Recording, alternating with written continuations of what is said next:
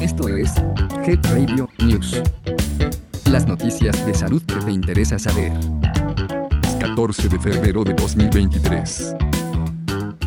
La voz de este podcast es generada por computadora. Head Radio, el podcast de la salud. 1.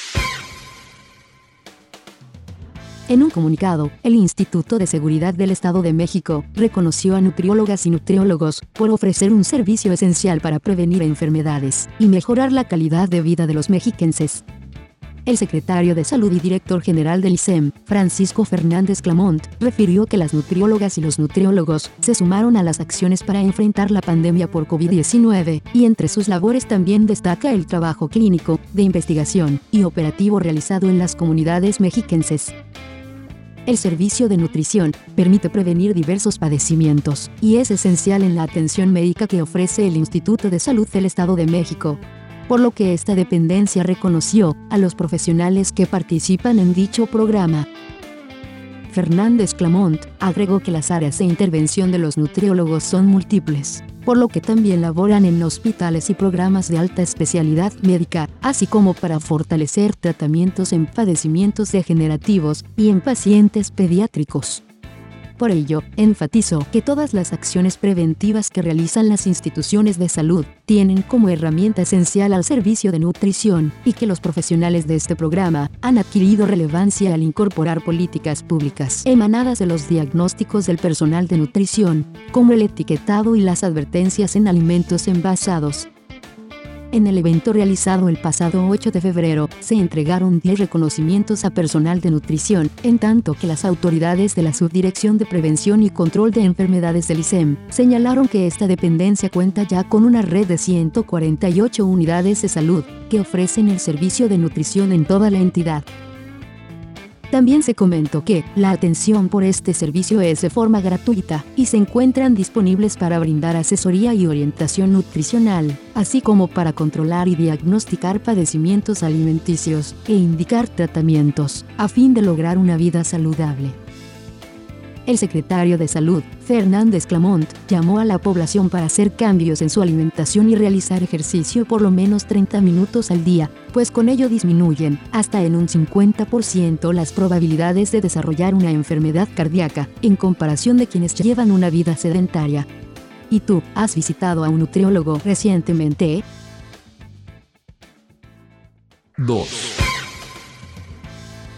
En una nota de la Secretaría de Salud, se informó que el 90% de la población mexicana tiene una afectación bucal. En el Día Nacional del Personal de Odontología, celebrado el pasado 9 de febrero, el jefe de la División de Estomatología Ortodoncia del Hospital General, Manuel Gea González, de la Secretaría de Salud, Ricardo Pérez Vega, dijo que el consumo excesivo de carbohidratos y azúcares contribuye a la proliferación de caries, que es el principal problema de salud bucal en las y los mexicanos. El especialista hizo un llamado a las personas a aplicar tratamientos de odontología preventiva, ya que es más económica para las instituciones y para el paciente en comparación con la odontología restaurativa.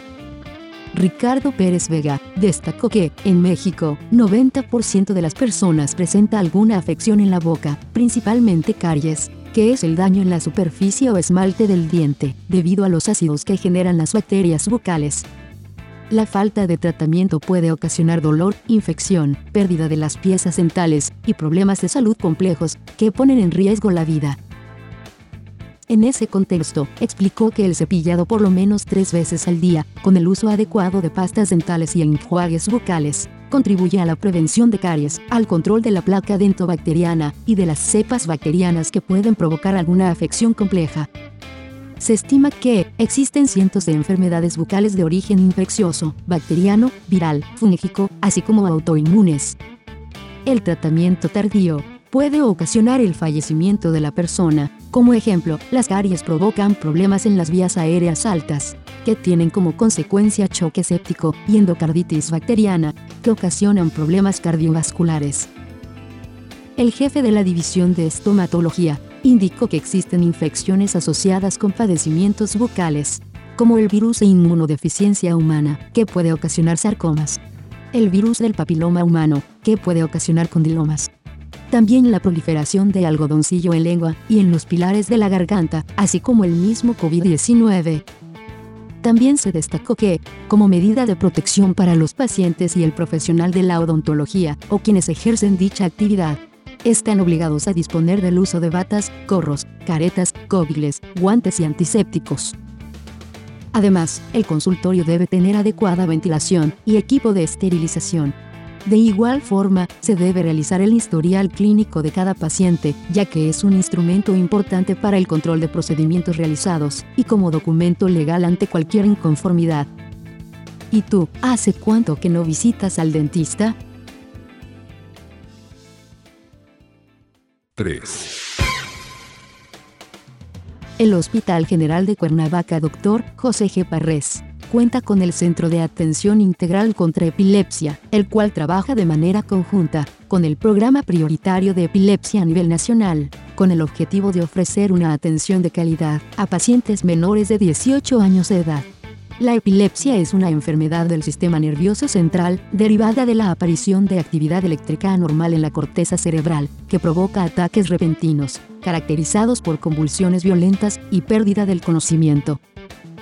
Alejandro Olmos López, médico especialista en neuropediatría, adscrito a la consulta externa de la unidad hospitalaria, informó que la epilepsia es la enfermedad crónica degenerativa más frecuente en el sistema nervioso central el especialista mencionó que dicho trastorno cerebral se puede manifestar por medio de movimientos de cabeza, del cuerpo, pérdida o alteración de la conciencia, mirada fija, convulsiones, rigidez en los músculos, confusión temporal y síntomas psicológicos como miedo o ansiedad. Estas manifestaciones clínicas dependerán del área cerebral afectada y el tipo de crisis epiléptica, el cual puede durar de 1 a 3 minutos, que se desarrollan desde recién nacido, etapa de lactancia, preescolar, escolar, adulto y adulto mayor.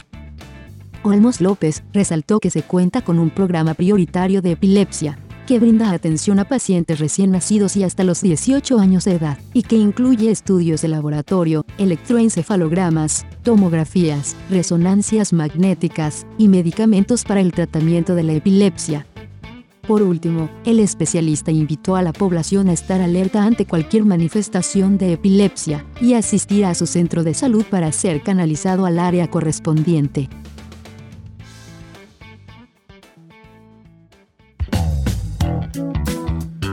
Esto fue Head Radio News.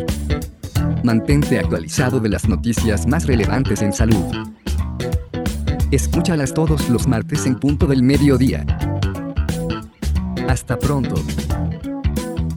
Health Radio, el podcast de la salud.